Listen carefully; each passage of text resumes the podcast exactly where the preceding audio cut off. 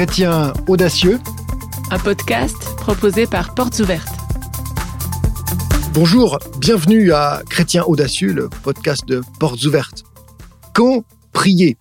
Y a-t-il une nécessité à, prier? Le, faut-il vraiment? Sommes-nous devenus aujourd'hui en Occident tellement chill, tellement cool, que nous hésitons même à prier?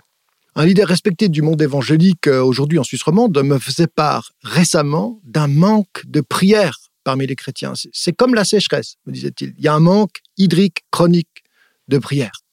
Et pourtant, Dieu a choisi de faire de la prière un moyen de manifester sa puissance et un moyen d'entrer en relation en nous et par nous. Lorsque ses enfants l'implorent, il modifie les circonstances et les événements qui contrecarrent son œuvre. Il a décidé, depuis toujours, de faire ça Comment ne pas prier? Frère André, euh, le fondateur de Portes Ouvertes, ne se serait pas posé la question une minute. Il connaissait la puissance de la prière et il rappelait que nos prières peuvent aller là où nous ne pouvons pas. Il n'y a pas de frontières, pas de murs, de prison ou de portes qui nous sont fermées lorsqu'on prie.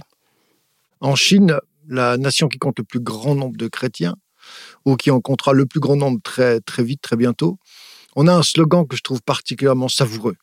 Euh, beaucoup de prières, beaucoup de puissance. Peu de prières, peu de puissance. Ça a l'avantage d'être euh, d'être limpide, clair. Et puis ça a l'avantage de se retenir.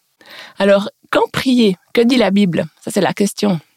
La foi simple de l'Église du Nouveau Testament est mise en évidence de façon spectaculaire dans son attitude vis-à-vis de la prière. Alors qu'ils attendent l'accomplissement de la promesse, Jésus leur a dit d'attendre euh, la venue du Saint-Esprit. Eh bien, les chrétiens prie, acte 1. Quand il a fallu trouver un remplaçant pour Judas, 120 disciples se sont réunis pour prier. Ils étaient de nouveau en prière quand le Saint-Esprit est descendu sur eux, acte 2.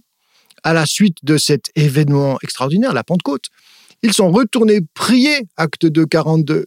Et on lit dans ces versets que la prière est une force, une force, euh, comment dire, qui se déploie dans des habitudes concrètes. L'Église se réunit, les chrétiens louent, prient, écoutent la parole. Bref, lorsque les autorités même finissent par les menacer, leur nombre est devenu dérangeant, ils sont plus de 5000 à la fin des actes euh, chapitre 4, ils prient. C'est vrai que la prière d'acte 4, c'est un modèle pour les chrétiens confrontés à la persécution.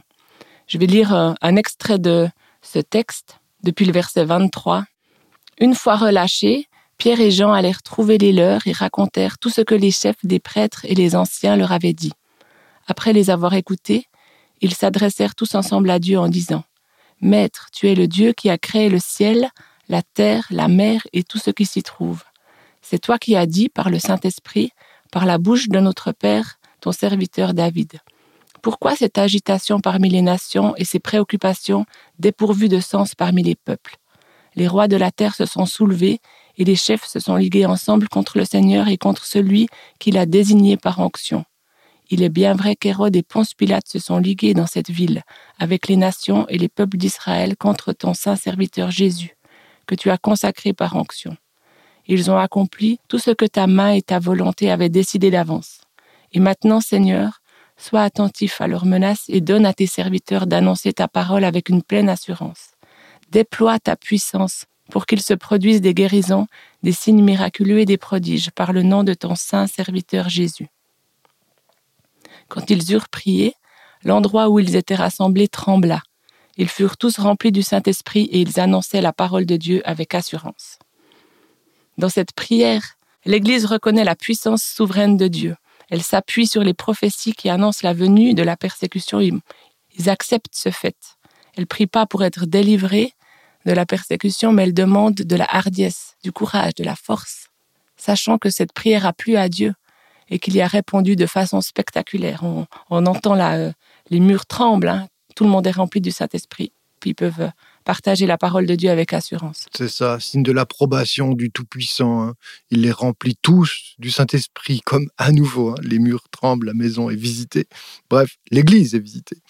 Oui, Dieu approuve la prière de la foi, pleine d'audace, parce que là, l'Église cherche euh, à accomplir sa mission malgré l'épreuve. Dire, Seigneur, donne-nous la force d'accomplir notre part, c'est-à-dire annoncer ta parole. Et ça, Dieu approuve tout au long de, de l'histoire, bien entendu, et tout au long du livre des actes on, constate que l'Église s'appuie sur la prière, toujours et encore, face à la persécution, on l'a dit, la persécution extérieure, et elle va encore survenir, acte 7, 59 notamment, les dissensions internes, euh, acte 6, au besoin de revêtir les, nouveaux croyants de puissance. Il faut la prière. Les apôtres sont dépêchés parfois sur place pour imposer les mains à ces nouveaux croyants qui sont d'origine païenne, faire le lien avec Jérusalem et demander au Saint-Esprit d'attester leur nouvelle foi, d'autant que ce sont des juifs, ils ont besoin de l'approbation de Dieu sur cette Église qui se répand dans les nations.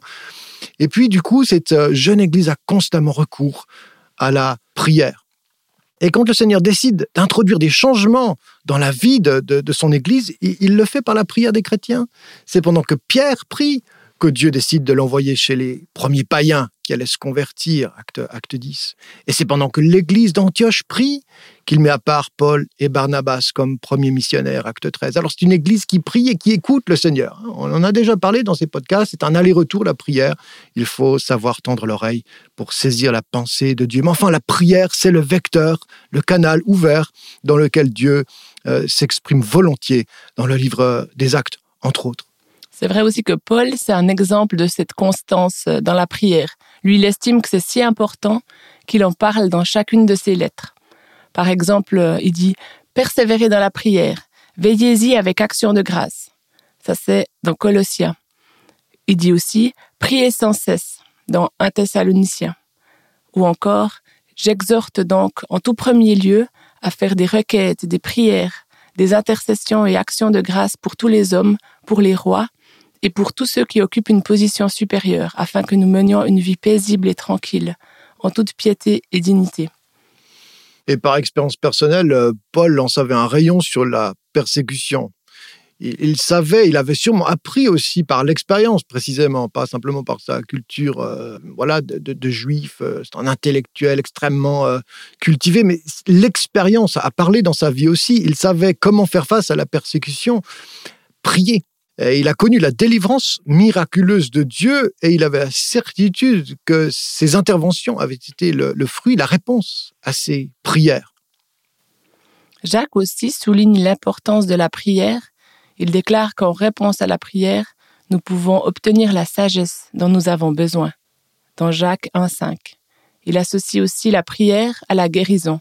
Plus loin dans Jacques 5. Mhm. Et aujourd'hui encore, les chrétiens persécutés dans le monde entier nous répètent sans cesse que la prière est efficace. Nargis, par exemple, réfugiée afghane en Asie centrale, voit Dieu agir dans la prière. Elle le dit. Depuis que je suis devenue chrétienne, je peux prier partout et tout le temps, et, Dieu m'entend toujours, et, je sens toujours sa présence. Quelle grâce hein. Malgré tous ses problèmes, elle voit Dieu dans son quotidien. Un autre témoignage du Vietnam, un pasteur qui s'appelle Ha et dont l'Église a connu une forte croissance sous le régime communiste. Il est interrogé quant au secret de cette croissance phénoménale et il répond Ma théologie est très simple. Si vous avez des difficultés, priez. Si vos difficultés s'intensifient, priez davantage. Et pourtant, après euh, ces années d'emprisonnement, ce pasteur Ha euh, a reconnu ceci. Pendant que j'étais libre, j'ai parfois mis la prière à l'arrière-plan. En prison, j'ai découvert qu'elle était tout. Elle était comme la liste de contrôle que parcourt le pilote avant de prendre son envol. S'il saute le premier poste, il risque de mettre en danger de nombreuses vies. Le premier point de notre checklist, elle devrait toujours être la prière. Si nous négligeons ce premier point, toute la mission est en péril. C'est ça qu'il dit. Mhm. la question qu'on peut se poser alors pour, pour nous ici aujourd'hui, euh, c'est euh, la priorité de la prière dans nos vies. Est-ce que nous y trouvons notre bonheur? Est-ce qu'elle est vraiment notre tout? Alors bien sûr, on n'est pas persécuté euh, comme euh, ce pasteur A ou tant d'autres dont on a cité euh, l'exemple. mais nos défis du quotidien, nos défis de chrétiens ici aussi, devraient nous appeler à, la prière davantage, surtout quand on y découvre combien Dieu est bon et puissant aussi.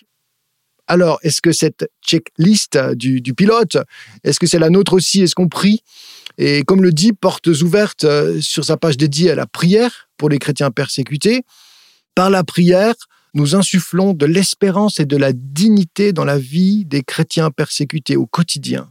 Par la prière, ils reprennent courage et voient l'action divine même au cœur de leur détresse.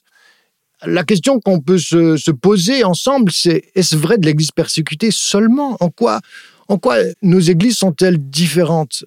Notre expérience de la prière devrait être euh, du même calibre, insuffler l'espérance, la dignité, le courage et l'action de Dieu au cœur de la real life, la vie réelle ici en Occident. Nous en avons tellement besoin aussi. Alors on ne veut pas ramener les choses à nous-mêmes, mais enfin s'exhorter à la, prière c'est penser à ceux qui souffrent, mais c'est aussi s'enthousiasmer pour, pour ce sujet qui est détonnant et qui apporte toujours un tel bénéfice à nos vies que on devrait remettre en question euh, notre culture de la distraction pour revenir à Dieu et, et à la prière. Et comme ça, pas passer à côté euh, des bénédictions qu'elle apporte.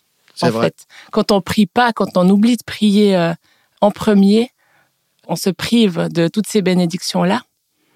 Et vous qui nous écoutez, on vous encourage à tester ça et puis à prier vos défis d'aujourd'hui, ceux de la semaine et même les grands défis pour pouvoir mettre le Seigneur euh, dans vos affaires et puis lui permettre d'intervenir dans vos difficultés aussi. Et puis si vous avez envie de partager vos expériences dans la prière et vos témoignages avec nous, n'hésitez pas à poster un commentaire. Et pour découvrir d'autres leçons de, de vie des chrétiens persécutés, chrétiens audacieux, alors allez faire un tour sur euh, portesouvertes.ch, partagez cet épisode à vos amis. On vous retrouve très bientôt. Bye bye. Salut.